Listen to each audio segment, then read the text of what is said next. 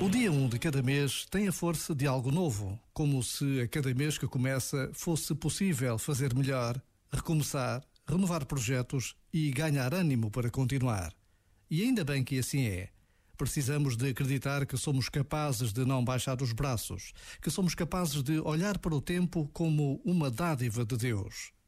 Por vezes, basta a pausa de um minuto para concluirmos que, com Deus ao nosso lado, nunca desistiremos.